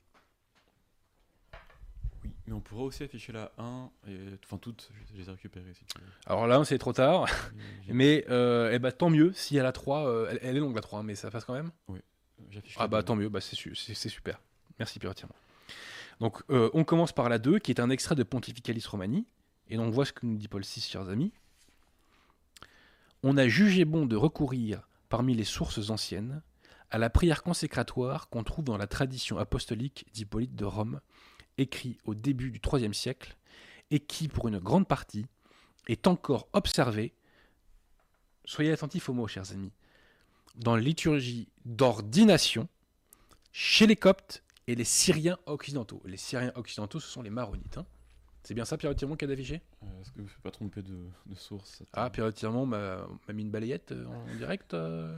Attends. Redis-moi le début de la phrase. On a jugé bon de recourir parmi les sources anciennes. Où est-elle? Ah, Pierre Tirmont a mis une grosse balayette, chers amis. Là, je suis au sol, Bah, Écoute, où est-ce qu'elle? Le visage en sang. Ah oui, bon, c'est bon. C'était pas le bon ordre, mais on a jugé bon de recourir. Alors, je répète, on a jugé bon de recourir, parmi les sources anciennes, à la prière consécratoire qu'on trouve dans la tradition apostolique d'Hippolyte de Rome, écrit au début du IIIe siècle, et qui, pour une grande partie, est encore observée dans la liturgie de l'ordi- de l'ordination chez les Coptes et les Syriens occidentaux. Et je répète que ce qu'on appelle les Syriens occidentaux, en l'espèce, ce sont les Maronites. Retenez bien, chers amis, le mot ordination. C'est bien ordination qui a marqué, et non pas intronisation. Ceci est important pourquoi? Parce qu'aujourd'hui, chers amis, je vais rendre justice à Roma Kumaraswamy, qui euh, a été euh, dénigré par les dominicains d'Avrier dans cet ouvrage. Donc, euh, on nous parle de cette fameuse tradition apostolique d'Hippolyte de Rome. Mais qu'est-ce que c'est que ce truc? Eh bien, c'est un rite qui a été inscrit sur le socle d'une statue qui date du IIIe siècle, qu'on a retrouvé au XVIe siècle. Et ce rite, personne ne peut nous dire avec certitude où et quand il a été appliqué, employé. En d'autres termes, l'authenticité de ce rite est hautement douteuse. Et pour vous en convaincre, chers amis, qu'est-ce que je vais faire? Je vais vous citer un défenseur de la validité de ce rite, un clerc conciliaire qui s'appelle, qui s'appelle comment Pardonnez-moi, Jean-Claude Pompanon, dans son ouvrage Le sacrement de l'ordre. Et vous allez me dire, chers amis qui défendez la validité du rite montinien, vous allez me dire si ça vous rassure. Pierre, entièrement, est-ce que c'est possible d'afficher la pièce numéro 3, je vous prie? Est-ce que c'est la bonne? Qui commence comment C'est du- d'une compilation canonique. Oui, c'est ça. C'est assez long. Hein Alors on attaque. Et on s'accroche.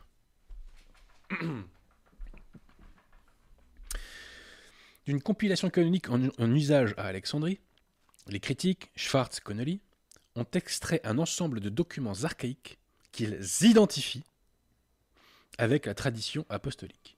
Un écrit perdu depuis l'Antiquité, mentionné avec d'autres œuvres d'Hippolyte, dans une inscription trouvée à Rome sur le socle d'une statue du IIIe siècle, selon Dombot en tout cas. Le texte publié dans les sciences chrétiennes est donc la reconstitution, la reconstitution, chers amis, d'un rituel dont l'original est perdu. La reconstitution d'un rituel dont l'original est perdu. Ça vous rassure, franchement? Ça vous rassure, chers modernistes, chers conciliaires, chers lefébristes Alors, dont l'original est perdu, mais que l'on croit deviner. Derrière, de nombreux documents parallèles et visiblement apparentés. Selon Alexandre Salle, le texte généralement reçu sous le nom de tradition apostolique est un document liturgique du IIIe siècle apparenté à la liturgie orientale. Donc cet expert nous dit que c'est de la liturgie orientale. En particulier égyptienne et non pas dans un document romain. La liturgie baptismale romaine du IVe siècle est trop différente de ce document pour en être issue. Elle appartient à une autre famille liturgique. Selon J.M. Hansens, il s'agit d'un document alexandrin du début du IIIe siècle et la liturgie qu'il décrit n'est pas une liturgie réelle mais idéale. Donc on voit que les experts ne sont pas d'accord entre eux sur ce que c'est. hein. Et enfin, donc Hugman euh, maintient au contraire que la tradition apostolique est un ordre ecclésiastique publié à Rome vers 215 et qu'elle reproduit l'usage de l'Église de Rome. Donc encore une fois, les experts ne sont pas d'accord entre eux sur ce que c'est. C'est bizarre, on nous parle d'un rite, on ne sait même pas quel est son objet. Le titre de cet écrit et son attribution à Hippolyte sont donc hypothétiques. Alors je précise que le Hippolyte en question, au moment où on lui prête d'avoir écrit ce rituel, était un antipape. Cherchez l'erreur. Cependant, quelle que soit son, origine, l'ancienneté de ce rituel en fait un document d'une importance capitale. Donc là, on nous dit c'est pas grave si c'est pas Hippolyte qui l'a pas écrit. Bah si, c'est grave. Parce que ça veut dire qu'on ne sait même pas d'où il vient. Et si on ne sait pas d'où il vient, ça veut dire qu'on n'a aucune preuve que ça vient de l'Église catholique. Donc le nouveau rituel des ordinations épiscopales s'étant inspiré de ce document à l'origine discuté, des chrétiens un peu avertis, comme votre serviteur, en ont conclu que les ordinations utilisant ce rituel étaient invalides. Je vous confirme, monsieur Pompanon, c'est invalide et vous n'êtes pas prêtre. Alors résumons ce propos de monsieur Pompanon. Il nous dit donc que cette tradition euh, d'Hippolyte de Rome, c'est une compilation-reconstitution de documents archaïques identifiés avec un écrit perdu depuis l'Antiquité. Donc on n'a jamais retrouvé l'original. Hein. Euh, mentionné sur le socle d'une statue du IIIe siècle, dont l'original est perdu, mais que l'on croit deviner, et dont l'attribution à Hippolyte est finalement hypothétique. Et je répète que les évêques, les, les experts ne sont pas d'accord sur ce dont il s'agit. L'un nous dit avec Hansens que c'est une liturgie non pas réelle mais idéale, donc qui n'a jamais été appliquée. Salle nous dit que c'est une liturgie orientale, et Jungmann nous dit que c'est une, liturgie romaine. Donc moi je, je commente dans mon livre, on croit rêver, les innovateurs modernistes sont incapables de nous dire sur quoi a été fondée la forme de la consécration épiscopale, texte essentiel à la constitution divine de l'Église. Comment est-il possible de croire qu'on puisse fonder un texte aussi indispensable à la survie de l'Église que celui de la forme de la consécration épiscopale, sur la base d'un texte reconstitué, retrouvé sur le socle d'une statue, dont l'original est perdu mais que l'on croit deviner, dont l'auteur est inconnu, dont on n'est même pas sûr de l'existence, dont l'objet n'est même pas déterminé, liturgie romaine, orientale, idéale, et dont pour résumer l'authenticité est de toute évidence incertaine, pour ne pas dire nulle. Est-ce là-dessus que doit reposer la constitution divine de l'Église? Cette dernière peut-elle vraiment avoir une simple statue comme fondement? Cette dernière peut-elle avoir une simple statue comme fondement? Il faut être totalement aveuglé pour répondre positivement à cette question. Jean-Claude Pompanon, par son silence, nous confirme en tout cas qu'il n'a absolument aucune preuve de l'usage de ce rite par l'Église. Aucune preuve de l'usage de ce rite n'a jamais été donnée, chers amis. Aucune preuve. À la double question où et quand le rite d'Hippolyte a été utilisé par l'Église, nous n'avons aucune réponse certaine. Aucune. Et le révérend père Paul Bradshaw, au sujet de cette tradition apostolique d'Hippolyte de Rome, nous disait que, citation, on pense généralement que ce serait l'œuvre d'un arien, donc d'un hérétique, qui aurait, dans une certaine mesure, composé une idéalisation caractérisée plutôt qu'une reproduction toujours fidèle de la pratique liturgique qui lui était familière. Jamais l'Église, chers amis, n'a utilisé ce, cette tradition apostolique d'Hippolyte de Rome. Jamais. Et c'est là-dessus qu'on a fondé le rite de consécration épiscopale conciliaire. Mesurez, chers conciliaires qui nous écoutez, à quel point vous avez été trompés par ces démons modernistes. Alors revenons, chers amis, au triple mensonge de Paul VI. Euh, Pierre Tirmont, pouvez-vous, s'il vous plaît, réafficher la pièce numéro 2, qui commence par On a cru bon, je crois, de... Euh, voilà, on a jugé bon de recourir. Pièce numéro 2. Pourquoi est-ce que. Est-ce que je me fais encore clasher pas Pierre de Tirmont Bon, écoutez, c'est pas ah, grave. si, c'est bon, c'est bon. Donc, Montigny Paul VI, dans Pontificalis Romani, donc la constitution euh, dogmatique par laquelle il a euh, promulgué son rite de consécration épiscopale invalide, nous dit ceci. On a jugé bon de recourir parmi les sources anciennes à la prière consécratoire qu'on trouve dans la tradition apostolique d'Hippolyte de Rome, écrite au début donc du IIIe siècle, et qui pour une grande partie est encore observée dans la liturgie d'ordination chez les Coptes, les Syriens occidentaux.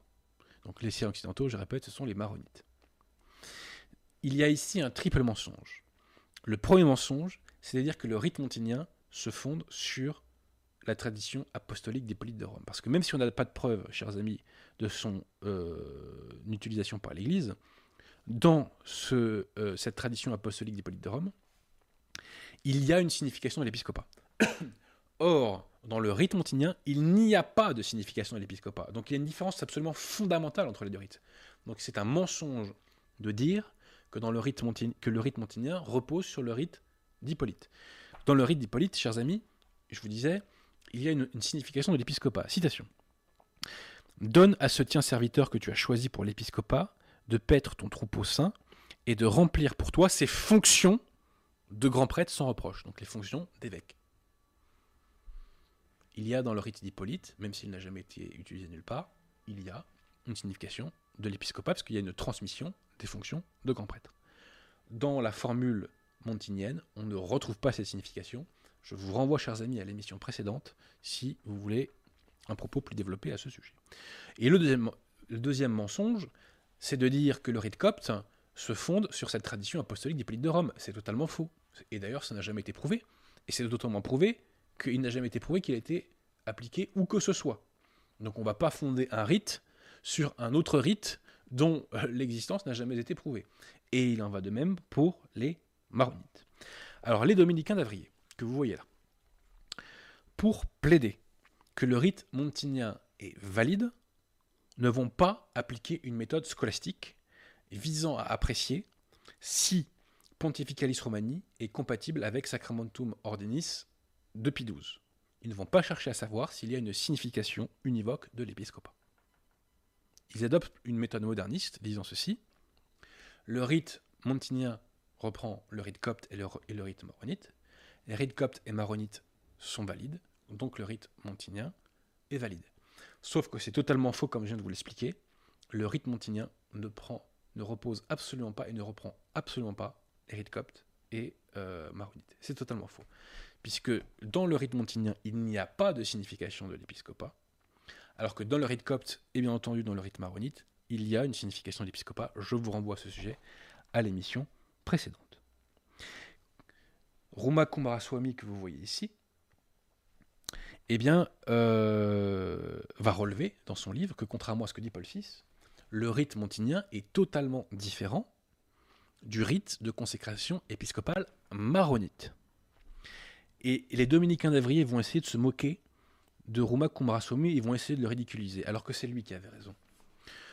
Les dominicains d'Avrier nous disent que Ruma Kumaraswamy s'est trompé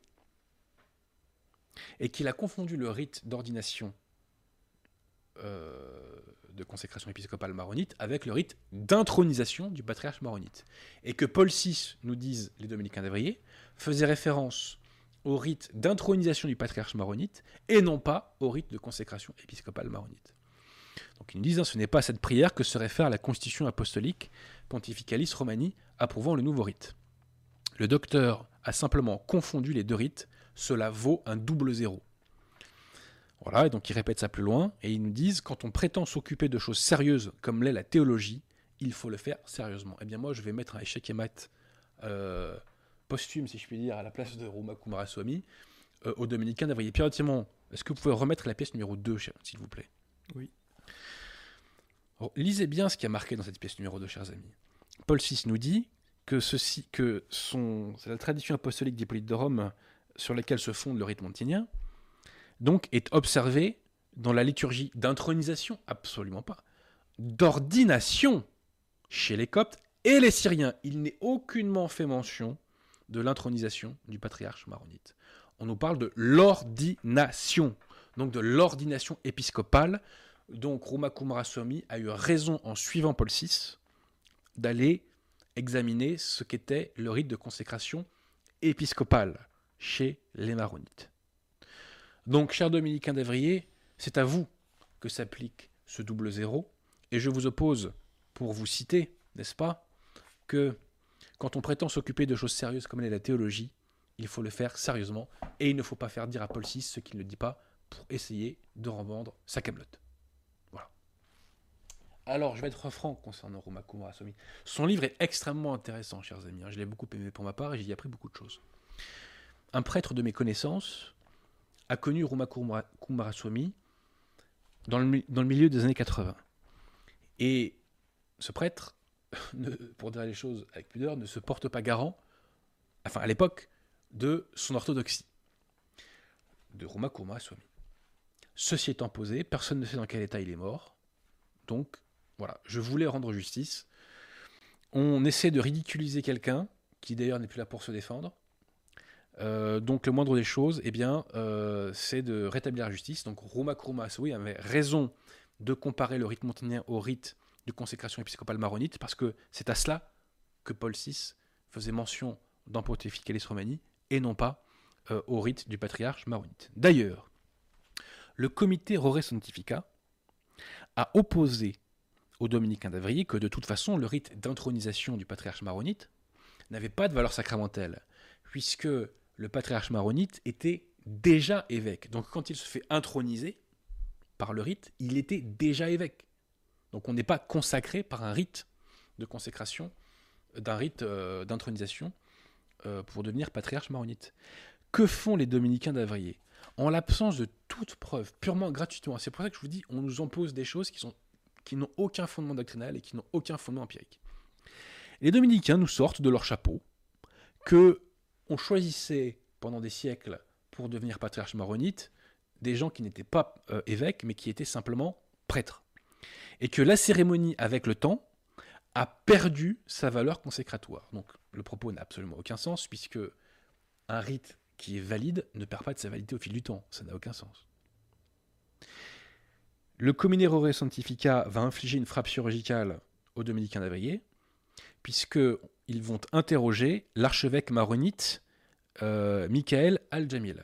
Et celui-ci va nous confirmer que, contrairement à ce que nous dit les dominicains d'Avrier, non, les candidats pour devenir patriarche maronite étaient évêques, à l'exception d'une fois au XIXe siècle, et que le prêtre en question, qui avait été élu pour devenir patriarche, avait d'abord été consacré évêque, et ensuite il a été intronisé euh, patriarche.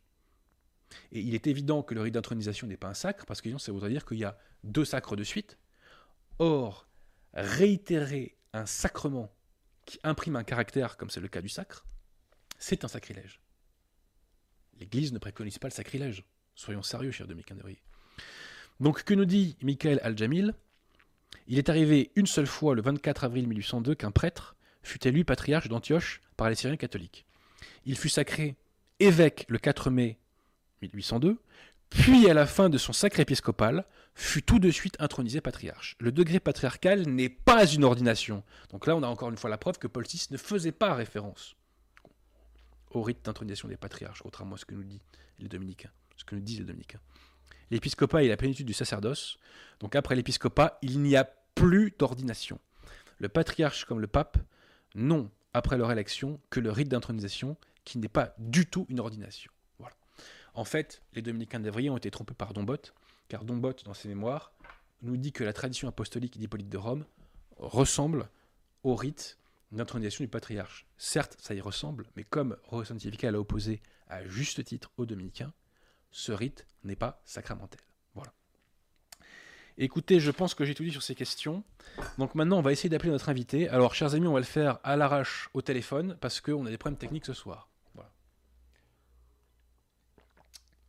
Donc, je vais appeler euh, notre invité euh, au téléphone, qui est donc M. Stopka, qui a écrit ce petit livre d'édition Saint-Ami, euh, L'invalidité des consécrations épiscopales selon le rite Paul VI. Et par ailleurs, notre invité est le traducteur de l'abbé Weinsel, et je répète, continuez de prier à fond, chers amis, pour l'abbé Weinsel qui est dans le coma. Donc j'appelle notre invité, j'espère que ça va bien se passer techniquement.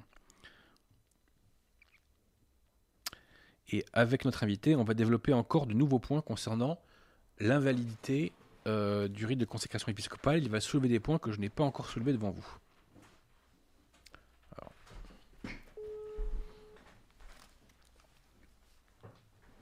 Vous me dites si on entend piratement, ok? Oui, est-ce que vous m'entendez? Ouais, vous m'entendez? Oui, je vous entends. Super. Alors, je vous remercie, euh, monsieur Stopka. Euh, Pierre Tirmont, on entend euh, dans- C'est bon? Attends quelques secondes que je Euh, retourne. oui, parce que j'observe qu'il a un, un certain décalage et quelques secondes entre euh, Ouais. notre vidéo et le téléphone, c'est-à-dire je dois vraiment arrêter. Alors, ouais, je, je vous- je vous- je vous invite à enlever le son de votre ordinateur quelques instants et à vous concentrer, je dirais, sur le, le téléphone. ouais, ouais, ouais. Euh, mais pourtant, euh, j'ai profité euh, du temps qui a passé pour mettre plein de messages que je vous avais déjà envoyés, mais j'ai mis des messages sur le canal Telegram de Pierre, qui est avec Ah, d'accord, d'accord. D'accord On les mettra en description alors. Des choses qui sont intéressantes, on peut euh, discu- discuter. Ouais. et, euh, voilà. Alors, cher monsieur Stopka, il y avait trois points que je voulais voir avec vous. Au moins. Et puis si vous voulez rajouter d'autres choses, vous n'hésitez pas.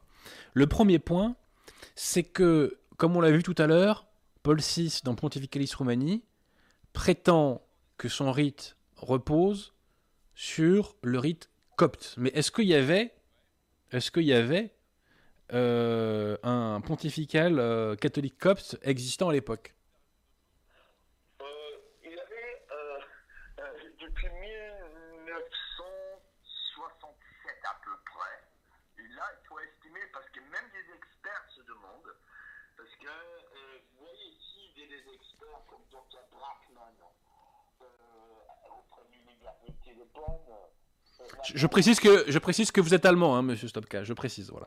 Je précise que vous êtes allemand, voilà. Donc, euh, s'il n'a pas l'accès à tous ces documents, mais pour lui, même pour lui, ce développement du euh, pontifical copte catholique est flou. Et euh, bah, déjà, pendant les années 30, 40, euh, 50, ça n'existait pas. hein. Donc, euh, et euh, vous, vous savez, euh, cette église catholique, en tant qu'église sous juris, avec un patriarche, était créée par Léon XIII en, en 1898, Ouais.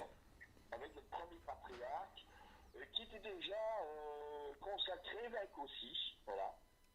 Euh, euh, et, euh, mais il est retombé dans le schisme dix ans plus tard, il n'a pas consacré aucun évêque, et le siège restait vacant jusqu'à la fin des années 40.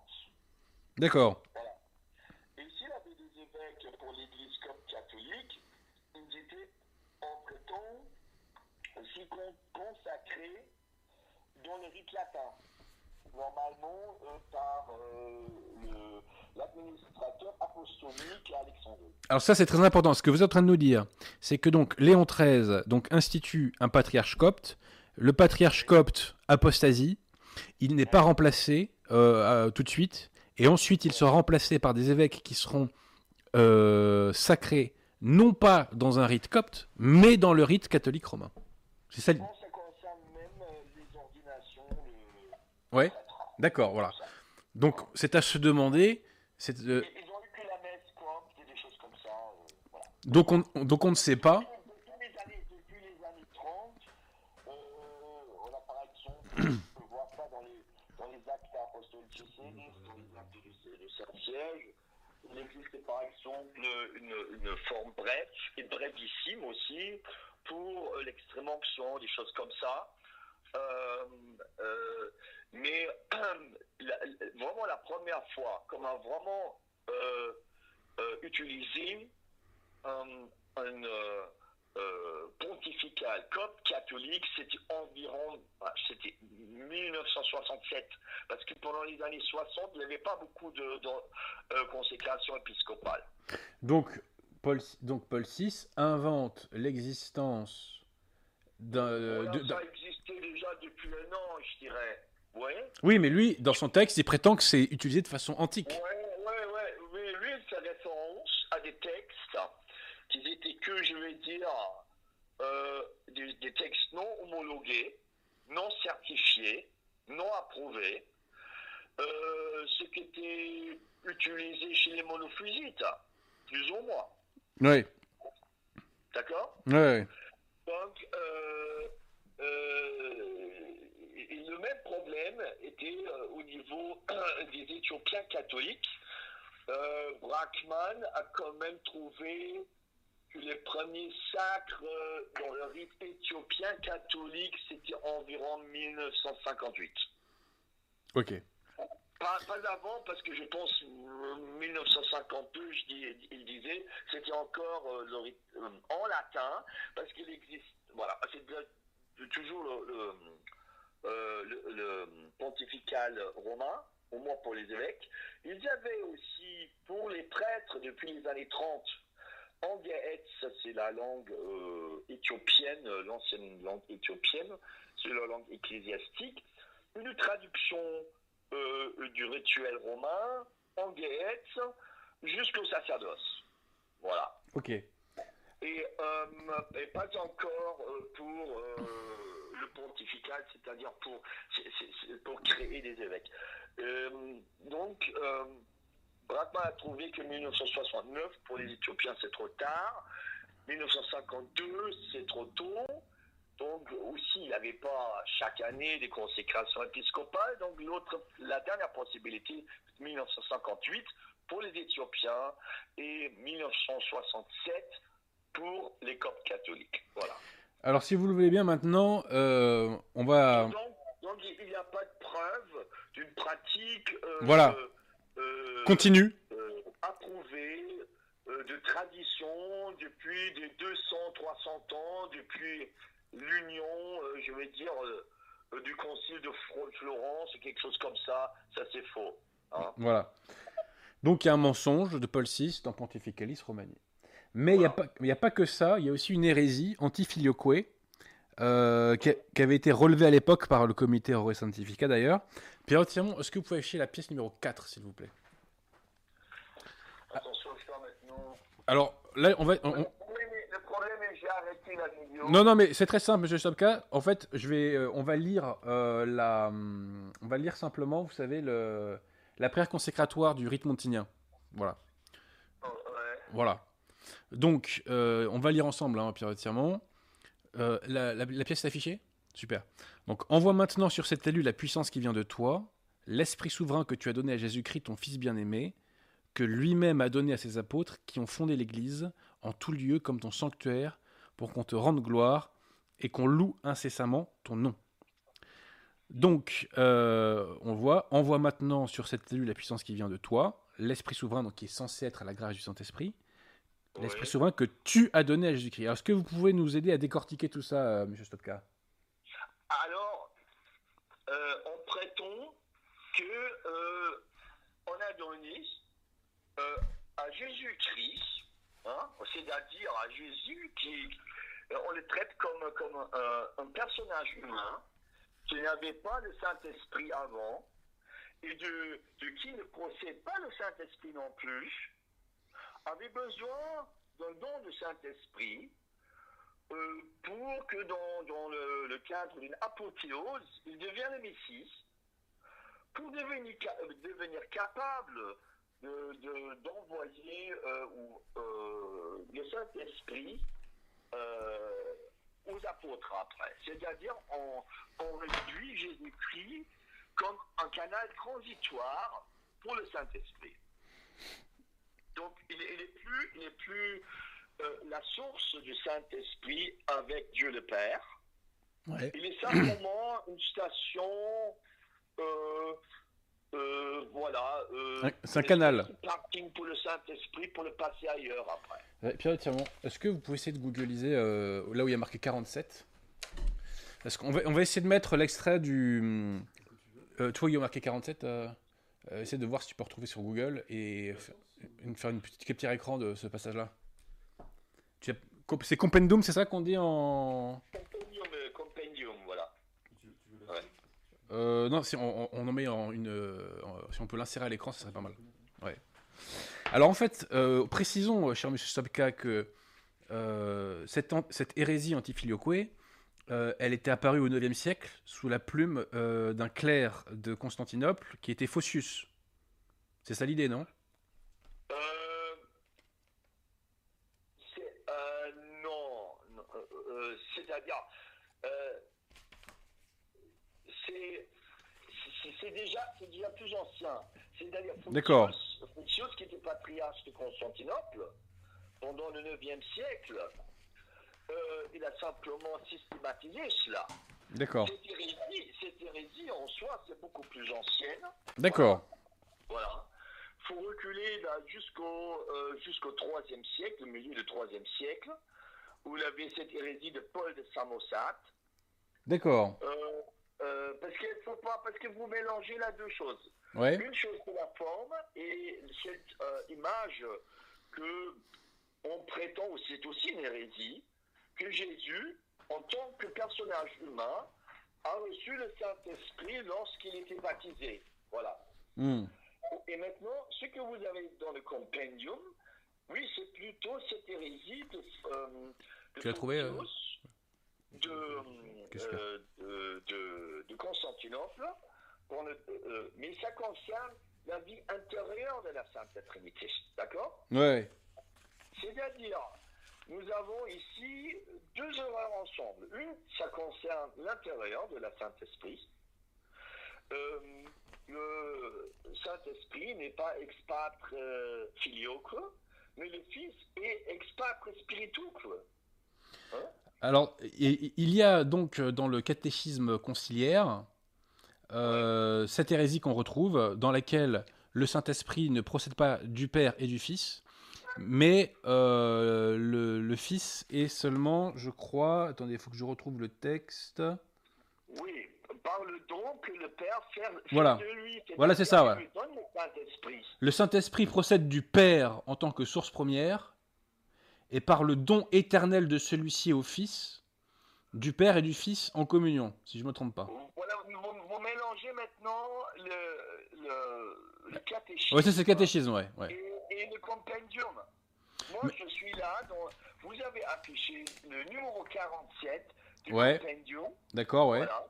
Et là, ce que vous venez citer ultérieurement, c'est quelque chose du catéchisme. D'accord. Voilà. Moi, je suis là dans le compendium, là, dans le texte que vous affichez. Ah oui, voilà, c'est pas. euh, il procède aussi du Fils par le don éternel que le Père fait de lui au Fils, envoyé par le Oui. Père et le Fils incarné. Ok, ouais. Bon, ceci dit, ça revient au même. C'est l'idée que c'est le don. Voilà. C'est que c'est un Voilà. don que le Père fait au Fils. En fait, le Saint-Esprit, dans, le, dans la religion conciliaire, le Saint-Esprit est un don du Père au Fils. C'est ça l'idée. Justement, justement.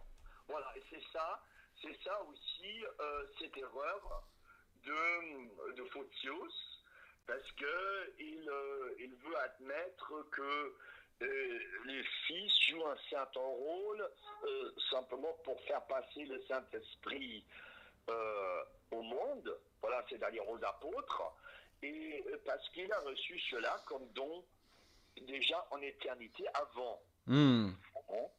Mais il n'est pas vraiment euh, euh, le principe du Saint-Esprit ensemble avec le Père. D'accord Hmm. Et euh, Donc, euh, et, et ça, c'est, maintenant un côté de cette erreur. Voilà. Ça, c'est, le, le côté céleste. Et maintenant, si vous mettez sur, sur terre, là, au moment du baptême de Jésus, on présente Jésus comme quelqu'un qui a aussi reçu dans le temps le Saint-Esprit. hmm. D'accord? Ça, c'est plutôt l'hérésie, déjà de, de Paul de Samosat, de Paul de Samosat, euh, et euh, qui reprend l'hérésie du gnostique sérinte. Voilà. Euh, regardez, regardez, je vous avais mis dans le chat du Telegram, le canal de, Ouais. justement de Pierre, je dois, je dois voir mon nom, Kilo, stop, quelque chose comme ça. Euh, je vous avais mis des textes. Ouais. Des textes de. Est-ce que Pierre est accessi- accessible? Est-ce que tu as accès au texte euh, sur Telegram là? Ah, euh, Euh, oui, je peux, je peux les trouver. On va tenter le coup. On va tenter si le vous, coup. montez, si vous montez, il a, il a les textes que j'ai écrits. Ah, Alors, alors c'est quel vous- texte vous, vous allez trouver une, euh, une copie, un extrait d'un livre qui est écrit par, euh, par euh, euh, Saint-Alphonse Marie de Libourg. Ah, un auteur qu'on aime beaucoup à ce micro. Notamment parce qu'il a Euh, défendu le- l'orthodoxie dans la Russie. 18h40, On voyait à 18h40. Ah, Pierre Tirement, on va 18h40, c'est ce que vous trouvez Oui, ça. Alors il y a plusieurs messages, Il y a un extrait, il y a une capture d'écran. ouais. il y a une capture d'écran, c'est ça? Oui. Vas-y, Cet impie disait que Jésus. Disait que était, ouais, allons-y. Alors attendez, Pierre, Pierre va l'afficher dans un instant.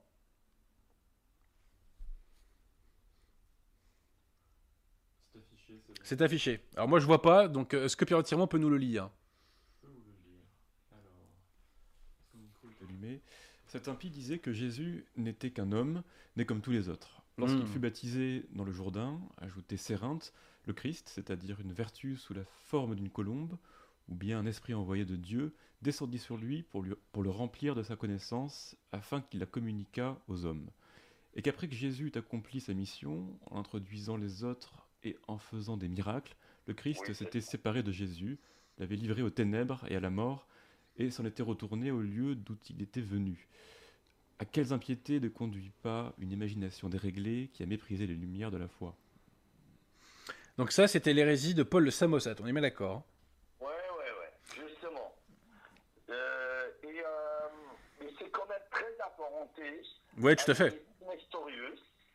Et juste au-dessus de ce capture d'écran, et un autre texte, ça vient d'un ouvrage de Jean Cassien, qui a vécu euh, au 5e siècle, qui a apporté euh, la vie monastique en Gaule, qui a écrit un livre contre Nestorius.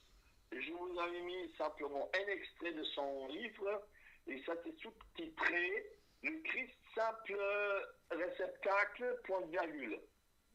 Si vous mettez cela aussi, Je l'ai affiché, euh, oui. Ah Pierre, Pierre l'a affiché me dit-il. C'est juste au-dessus de, Ouais, ouais. du texte. Tu peux le lire euh, C'est affiché. C'est assez- 18h30, 18h30. Oui, c'est assez long, je peux, je peux le lire si vous voulez. C'est euh, bon, euh. Alors Pierre, Pierre va nous lire l'extrait. Alors, premier paragraphe. Tu dis donc que le Christ doit être appelé une image réceptrice, c'est-à-dire qu'il doit être honoré, non pour lui-même comme étant Dieu, mais parce qu'il a reçu Dieu en lui. De cette façon, tu avances donc qu'il n'y a pas de différence entre lui et tous les hommes qui furent des saints, puisque tous les saints ont reçu Dieu en eux, tout comme nous n'ignorons pas que Dieu fut dans les patriarches et qu'il a parlé par les prophètes. Ensuite, paragraphe 2. Nous croyons aussi que tous, je ne dis pas seulement apôtres et martyrs, mais que tous, saints de Dieu et serviteurs de Dieu, ont en eux l'Esprit de Dieu, selon ces mots. Vous êtes en effet le temple du Dieu vivant, selon que Dieu a dit, j'habiterai en eux. Et encore, ne savez-vous pas que vous êtes le temple de Dieu et que l'Esprit de Dieu habite en vous? C'est Co- Coratien, une citation. Dès lors, tous ceux-là sont réceptacles. Ainsi, tu les dis tous de cette façon entièrement semblable au Christ et égaux à Dieu. Et enfin, troisième paragraphe. Mais loin de nous l'impiété de cette exécrable erreur, car le Créateur y est assimilé à sa créature, le Seigneur à ses serviteurs, le Dieu des êtres célestes et terrestres à la fragilité de la terre. Et l'on tire occasion de ses bienfaits pour lui faire injure en disant que s'il honore l'homme de son habitation, c'est qu'il est, lui, Dieu, identiquement homme. Alors, euh, à ce stade-là, il est quand même bon hein, de, rappeler encore une fois euh, que dans le, dans, le, dans le rite de consécration épiscopale de Montigny Paul VI, eh bien, on retrouve cette idée que le Père donne le Saint-Esprit au Fils. hein. Voilà. Et- Et, euh, et ça, ça- ça- ça, d'une façon double.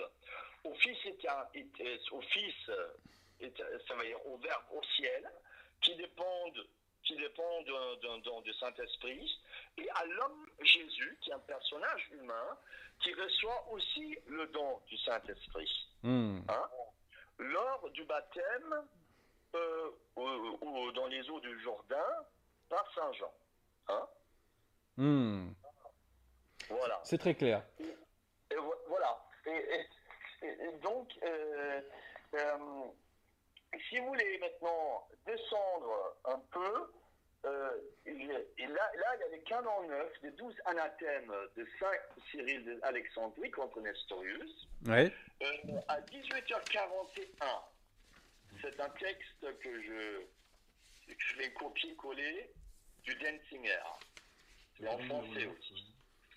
À 18h41, euh, le deuxième message sous ces captures d'écran.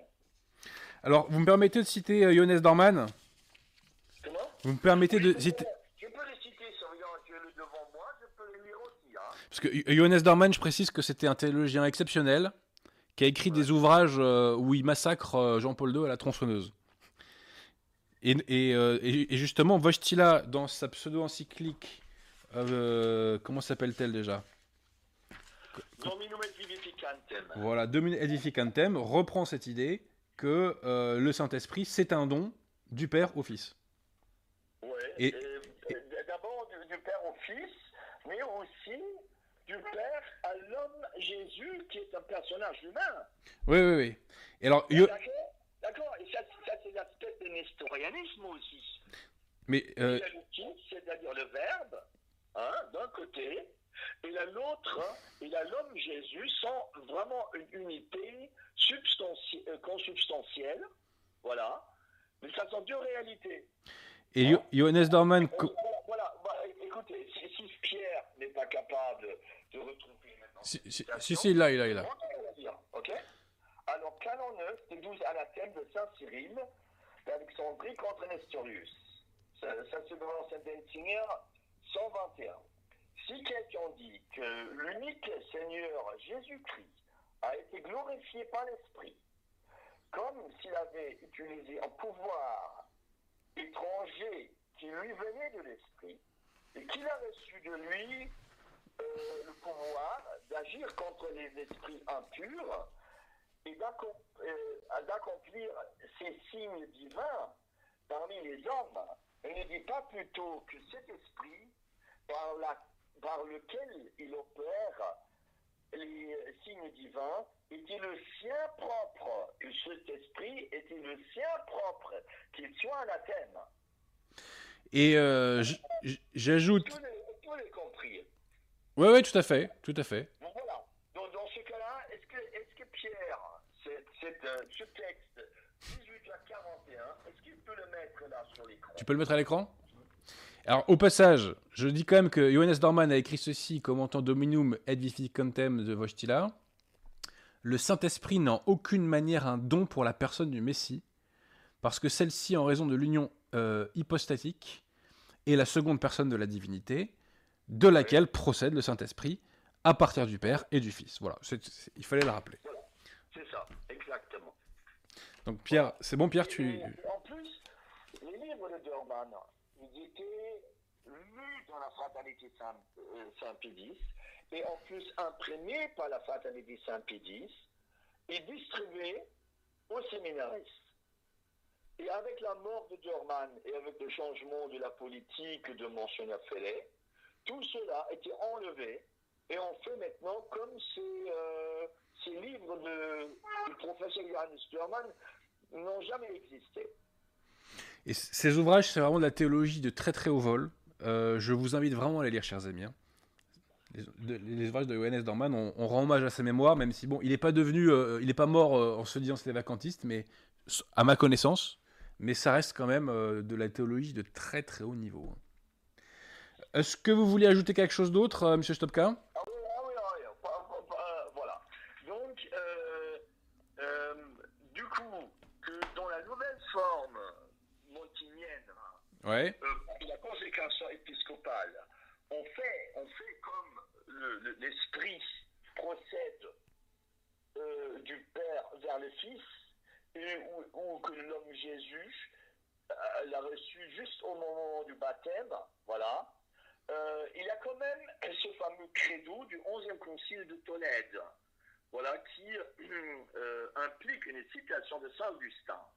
On la trouve euh, dans l'ancien Denzinger euh, 277, euh, euh, euh, verset 12.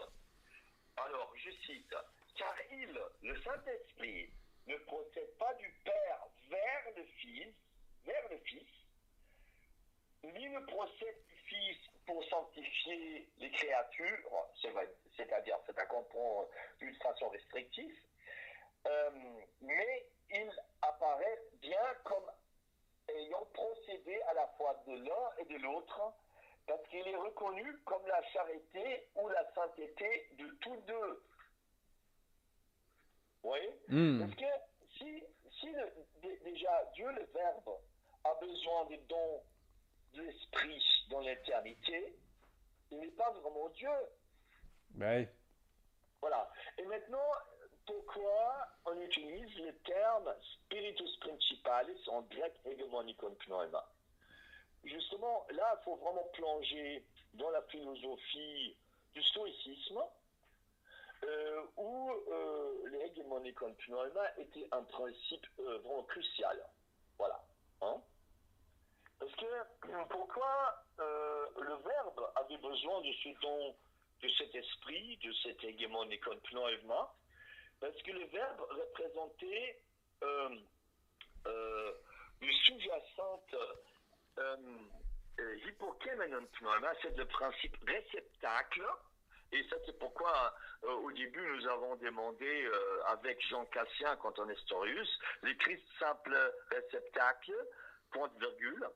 Alors, le hypokémenon pneuma- c'est le principe réceptacle qui a besoin d'un principe d'éclairage pour être, pour être capable de contempler son origine dans Dieu le Père. Voilà. Et euh, c'est-à-dire, on a fait euh, euh, transférer le principe, comment les, ah, comment, c'est-à-dire les, les stoïciens ont imaginé euh, la, la- l'intellect dans l'homme qui est un intellect externe. Vous voyez Ouais, nous n'avons pas une raison à nous. Nous dépendons des hegemonicon pneuma, c'est-à-dire des spiritus principalis, qui est notre raison externe. Sinon, nous sommes que comme, nous sommes que comme des animaux. Hmm. Voilà. Et simplement, Jésus de Nazareth est celui-ci qui a reçu ce don de hegemonicon pneuma d'une façon plénière pour qu'il peut donner aux autres aussi.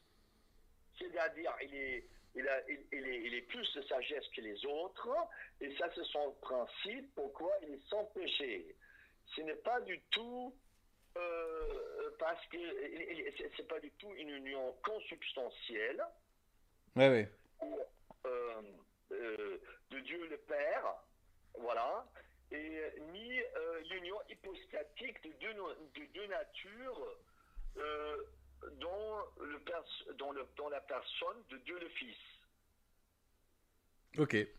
Voilà. Donc, nous avons devant nous un homme, comme vous et moi, qui est devenu le, récep- le récep- réceptacle de, du- de l'esprit, euh, pour être élevé sur un plus haut niveau, et parce que sur euh, comme ça, il est sur un, niveau qui est plus haut que le nôtre, il est capable de, euh, de, de- de laisser nous participer. Voilà. Hein Bah, je ne sais pas, quelqu'un quelqu'un me donne, quelqu'un me donne 12 baguettes hein, pour un troupeau de, pour une meute de, de scouts. Hein. Je- J'arrive, je, je porte, euh, j'apporte euh, le panier avec les casse-croûtes, je ne peux pas les manger tout seul, je les partage. ouais. Bah, Bah écoutez, euh, est-ce que vous avez encore un dernier point à ajouter? Non, parce que honnêtement, cette façon de communiquer par téléphone, c'est relativement difficile. Ah, je vous confirme. Ouais, mais- euh, c'est très difficile de montrer toutes, toutes ces pièces de texte. Non, mais c'est déjà pas mal. C'est déjà pas mal, je pense, ce qu'on a pu faire, puisque euh, j'avais pas soulevé ces questions-là euh, de l'hérésie antifilioque euh, et de cette fameuse donc christologie selon l'esprit, n'est-ce pas? Voilà. euh, donc, d'ailleurs, vous développez tout ça en détail, hein Oui, mais vraiment pour finir, Ouais. juste, juste en bas, juste en bas, chez Pierre. Ouais, dans le utiliser un lien. Parce que là, j'ai vraiment posé les liens. Ça, c'est les, les, les pascales à Notre-Dame de Paris ou à Saint-Sulpice. C'est deux fois la même chose. Il peut choisir un lien sur YouTube. Et là, le prêtre, jusqu'au moment, euh, comme il fait la bénédiction des, des, des, des eaux euh, On mettra en description. pour le baptême, il dit que Jésus a reçu l'onction du Saint-Esprit au moment où il était baptisé. Hmm. S'il vous plaît, cliquez dessus et laissez entendre les gens. Bah, on, on le mettra en description, euh, Monsieur Stopka. euh. Je vais envoyer dans le. Oui, ça serait bien euh, si vous êtes capable de le montrer là aux, aux- aux spectateurs. Hein. Ça, c'est pourquoi j'ai mis les, les liens là. Hein. C'est possible de le. Il, il- Non, c'est pas possible. Bon, c'est pas grave. Bon, en tout cas, ce que je précise, hein, monsieur Stopka, c'est que vous développez tout ça dans votre livre aux éditions Saint-Rémy, dans votre petit bouquin, L'invalidité Ouais, des consécrations épiscopales sur le quand Paul VI. que ce bouquin, c'est une contraction d'un livre qui Ouais. existe qu'en allemand. C'est une synthèse. La quête existe en, en plusieurs langues. Ouais, ouais, ouais. Bah écoutez, monsieur Stopka, je vous remercie beaucoup de. de... Voilà, notez bien, Ouais. c'est un bel qui danse. À l'époque, 2018, personne n'a compris pourquoi je le, je le mis. Maintenant, Oui, c'est la couverture. De la Pachamama. Ouais. Et cette panthéiste, cette religion panthéiste, on comprend bien. Ouais, tout à fait, ouais. hein.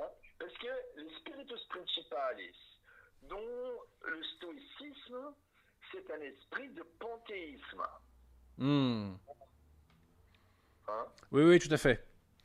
Et dans différents textes, euh, Bergoglio d'ailleurs a eu des euh, enseignements panthéistes, notamment de mémoire dans Querida Amazonia. Euh, il a eu des propos explicitement panthéistes. Voilà. Donc, j'ai écrit ça quelques années avant que Bergoglio est arrivé avec sa Pachamama, mais je pense deux, trois ans avant. Ouais. Et maintenant, on comprend bien. Hein, Oui, tout à fait. hein. Tout à fait. Bah écoutez, euh, merci beaucoup, euh, monsieur Stopka. Euh, On va continuer de prier pour l'abbé Weinzel. Partiellement, mon, mon français n'était vraiment l'auteur euh, normale. Ah oui, oui, non, non, non, non, on a compris. Non, non, non, non, non. À la façon de communication. Non, non, rassurez-vous, je pense qu'on a compris, sincèrement. euh, Non, non, vous avez, vous avez un très beau français. hein. décalage entre la vidéo avec le streaming qui est toujours, euh, je dirais, 30 ou 40 secondes à l'arrière. Ouais, je comprends. Et. Bah écoutez, en tout cas, merci hein, euh, pour ce complément, je dirais, euh, de, de charge et de preuves contre l'invalidité, euh, enfin pour démontrer l'invalidité des Ouais. consécrations épiscopales. C'est l'un des grands combats de, de 2024 à mener, hein, euh, puisqu'il y a l'affaire Wonder qui va revenir, voilà, donc on va reparler de toute façon de cette question en 2024. Donc merci beaucoup, Monsieur Stopka, D'accord. et je vous dis à très bientôt. Très bientôt. Au revoir. Au revoir. Merci Pierre de Tirmont pour cette assistance technique euh, improvisée, si je puis dire. Oui, désolé, c'était pas. Non, mais écoutez, on, on fait avec les moyens du bord. Hein. Foi, euh, remercier les quelques dons qu'il y a eu pendant l'émission. on a des moyens limités. Hein. Merci à Claire Bay, merci à Anne-Marie Longo et à Pierre Tailleur qui pose une question au passage et qui demande pourquoi refuser l'avis de la science sur le suaire de Turin? J'ai pas compris. Pourquoi refuser l'avis de la science, l'avis de la science sur le suaire de Turin? Écoutez, moi je suis pas spécialiste de la question, mais il est absolument évident que le, que est un vrai. Et euh, si vous voulez, euh, la science c'est le reproductible. Donc euh, que les intéressés reproduisent un suaire et on en reparlera. Hein voilà. Et puis vous savez, le, carbone 14, je ne maîtrise pas très bien cette question, mais j'ai commencé à lire des textes scientifiques là-dessus. C'était absolument pas une science exacte. hein. Le- le- calcul par le carbone 14 peut être faussé, mais encore une fois, je ne m'avance pas là-dessus parce que euh, je, je n'ai pas assez creusé la question pour en parler. Mais je pense qu'un jour, je ferai euh, une émission sur l'évolution euh, euh, au passage, puisqu'on parle du carbone 14, euh, à ce micro. C'est pas la priorité, mais voilà, faut le faire parce que le darwinisme est une machine à, à faire apostasier, donc il faut le flinguer. C'est tout pour les dons. Merci Pierre Thiermont. On va pas faire de zèle, hein, l'émission était assez longue déjà. Je renvoie les vrais euh, sur le site des éditions L'Estocade, notamment pour mon dernier bouquin, L'équivoque vaincu par le magistère et pour parole le pape. Voilà, vous pouvez aussi aller sur le CSRB, euh, jeter un petit coup d'œil si ça vous dit, euh, sur le bouquin de Ruma Kurmasomi, Les Nouveaux Sacrements, qui avait raison contre les Dominicains d'Avril. Voilà. Pierre Thiermont, merci pour votre assistance technique, merci à tous, et puis n'hésitez pas à relier cette émission parce qu'on a soulevé des questions extrêmement importantes aujourd'hui. Je vous dis à très bientôt, chers amis.